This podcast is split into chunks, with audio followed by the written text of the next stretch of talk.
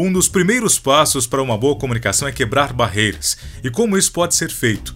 Primeiro, sentar-se de frente para outra pessoa indica que você está atento e não tem medo do que será dito.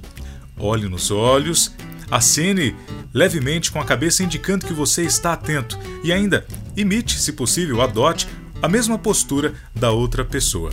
Agora tenha também três regras para ter clareza na comunicação. Primeiro, saiba tudo que você vai dizer. Segundo, seja breve e direto com sua mensagem. E terceiro, confirme se ela foi bem entendida. Sendo assim, a boa comunicação acontece.